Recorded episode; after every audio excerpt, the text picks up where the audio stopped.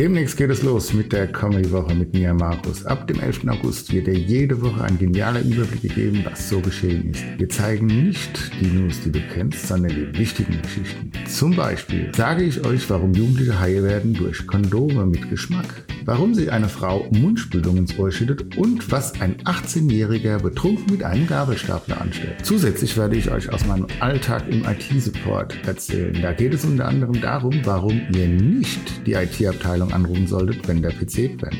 All das und andere Kuriositäten gibt es ab dem 11.08.2022 hier auf diesem Kanal. Bis dahin wünsche ich euch alles Gute. Euer Markus. Schaltet ein.